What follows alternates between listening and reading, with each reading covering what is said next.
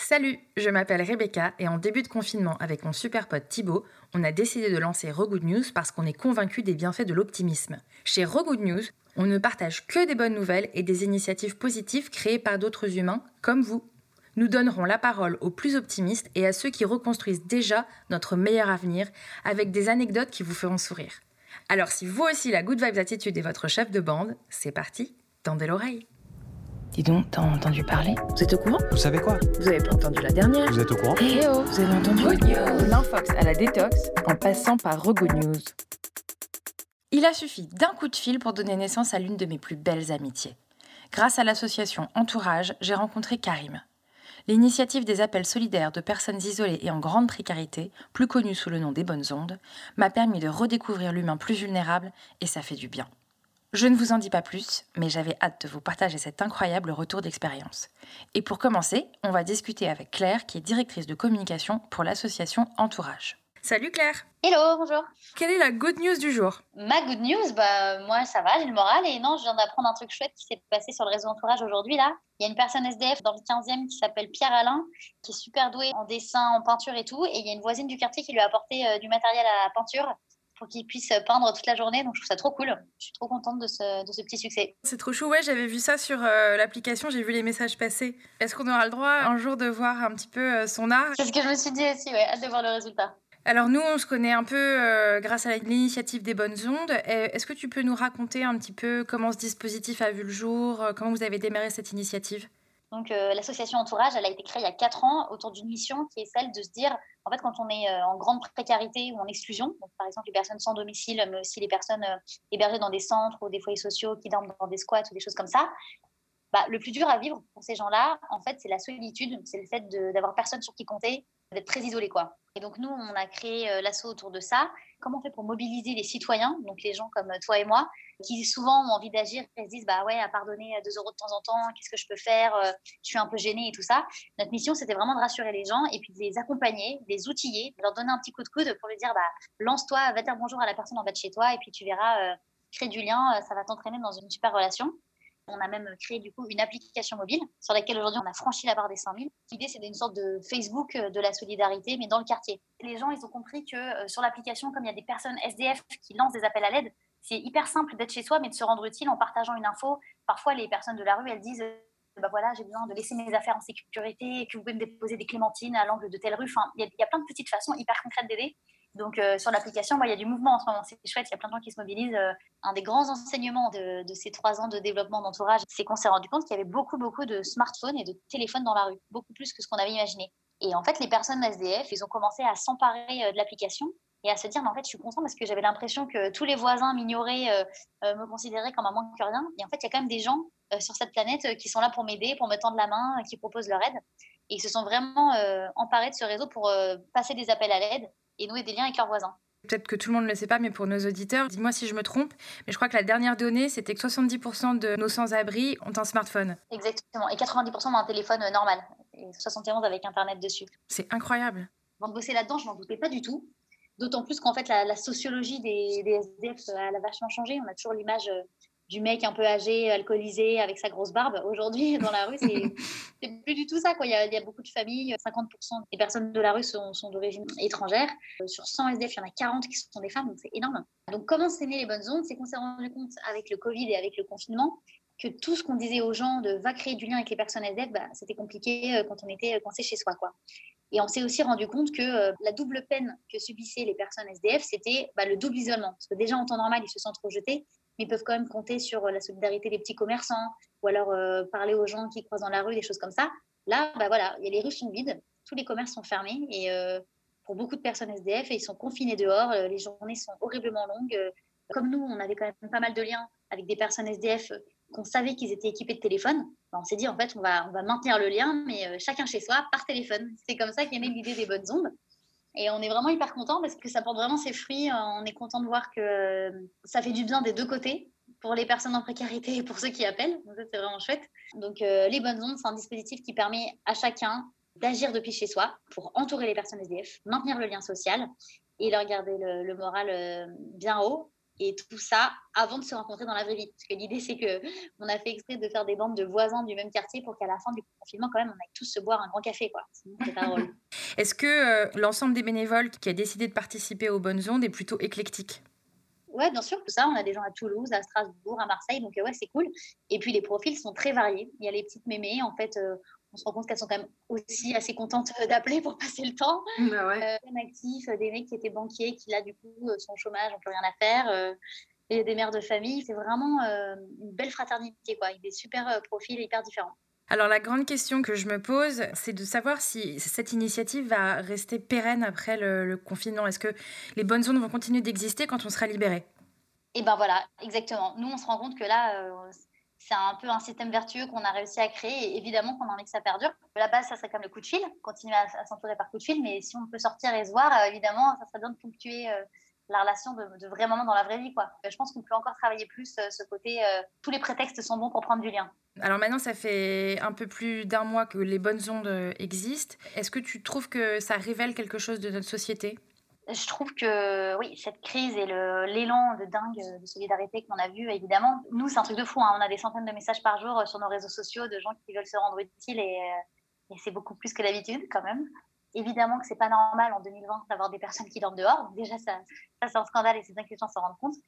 Donc cette crise, elle a, ça de bon. On se dit plus jamais ça, quoi. Plus jamais on se fait prendre au dépourvu comme ça et où les personnes SDF pendant 15 jours, elles n'ont pas accès euh, ni à la nourriture, euh, ni au point d'eau, ni au sanitaire. Enfin, il y a quand même eu un gros scandale au début.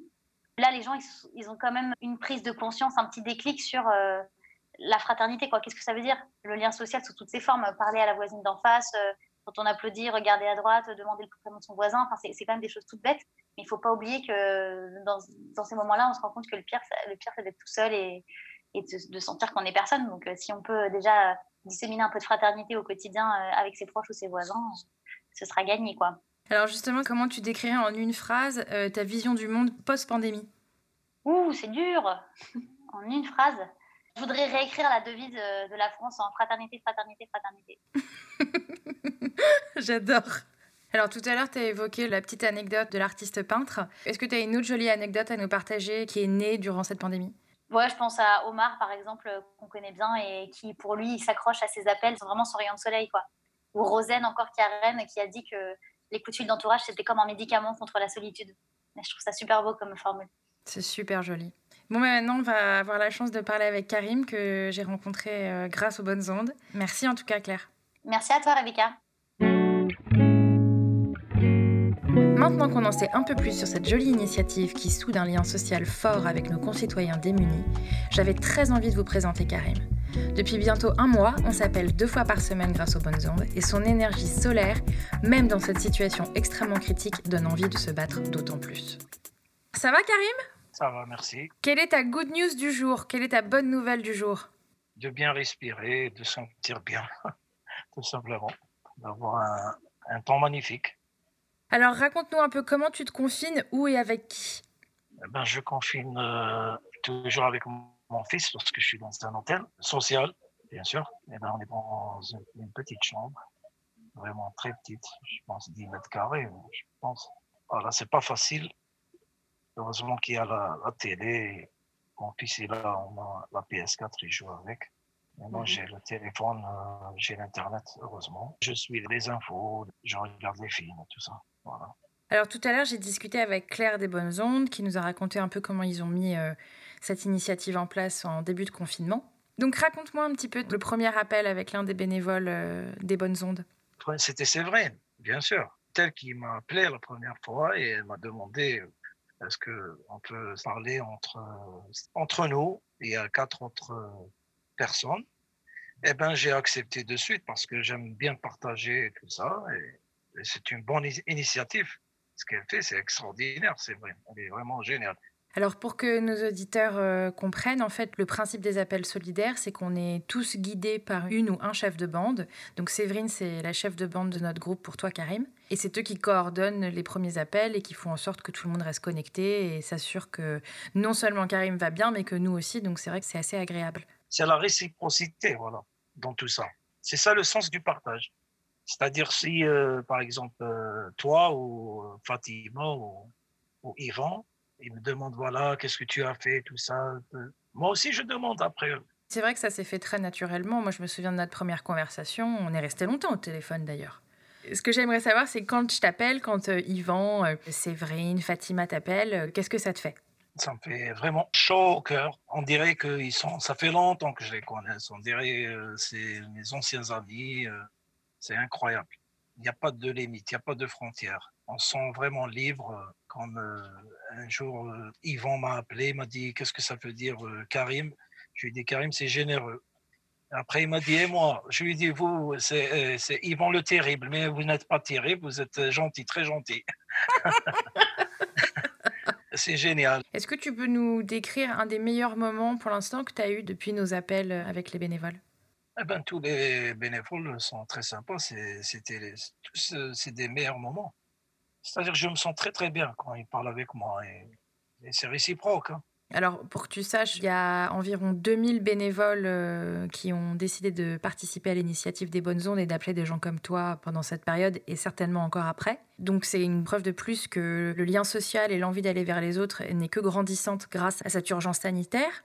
Est-ce que tu penses que ça va changer quelque chose pour toujours? Bien sûr que ça va changer. C'est juste euh, une bataille. Il reste la guerre. La mm. bataille, on va gagner. Pour partager tout ça, il y a 2000 bénévoles. 2000 bénévoles. Oui. Mm. Et ça continue, c'est-à-dire 2000, après il y aura 3000, 4000, euh, voilà. Il hein. faut toujours aller euh, à des personnes vraiment vulnérables, à aider euh, tout le monde, à demander est-ce qu'ils sont, ils sont bien, est-ce qu'ils ont mangé. Voilà, l'essentiel de les voir avec leur sourire.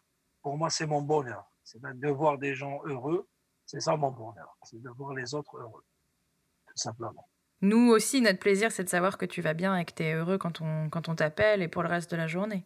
Vous êtes bien, je suis bien, il n'y a pas de souci. Est-ce que tu as envie que ça continue euh, une fois qu'on sera libre de nos mouvements?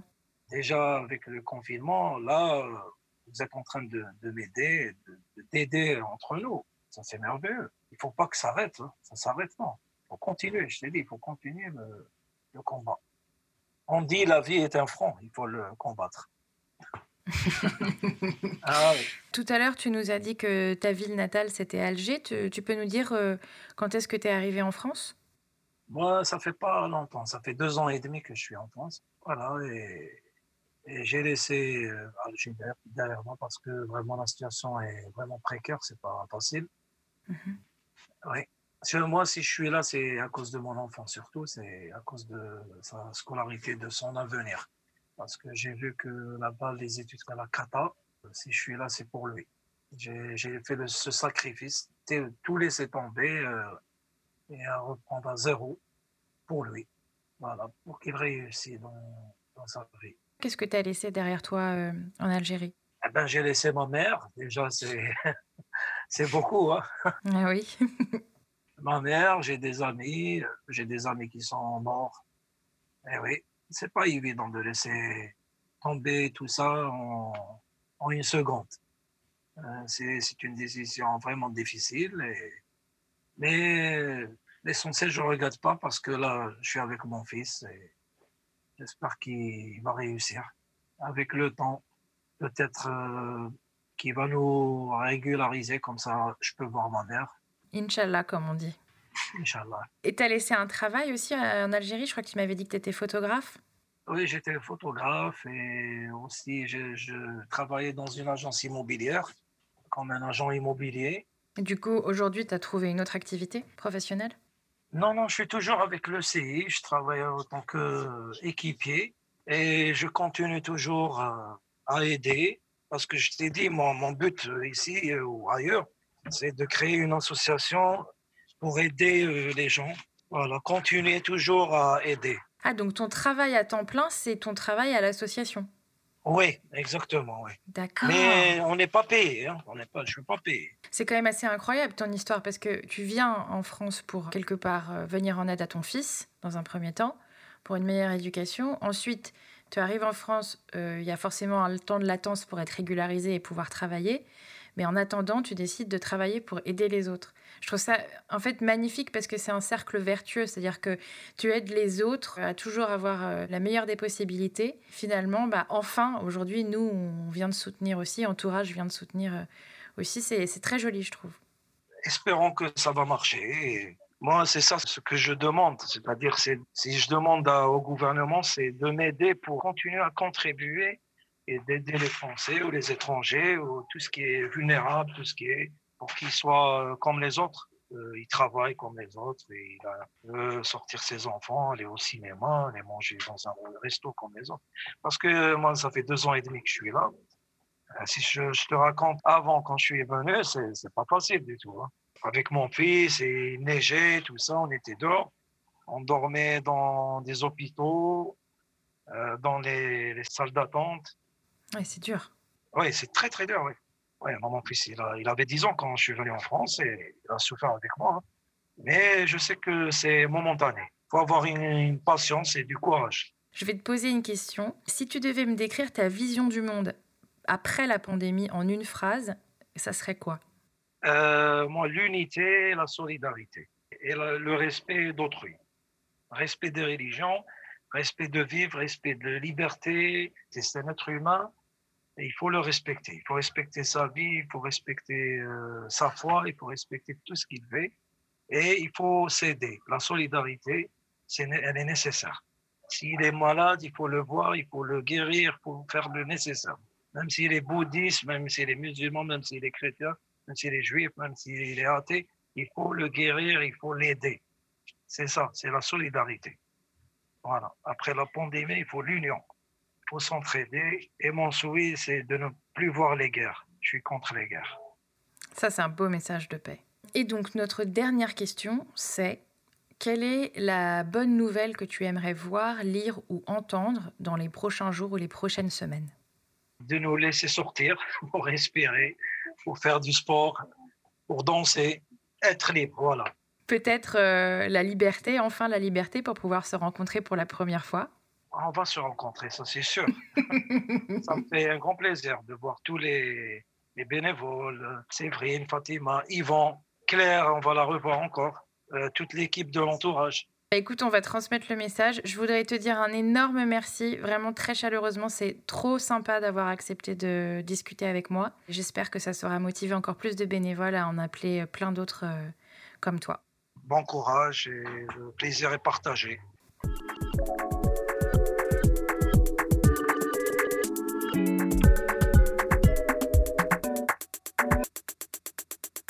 Si vous avez aimé cet épisode et que vous souhaitez retrouver nos good vibes au quotidien, n'hésitez pas à rejoindre le mouvement et liker la page Facebook Regood News. À très vite!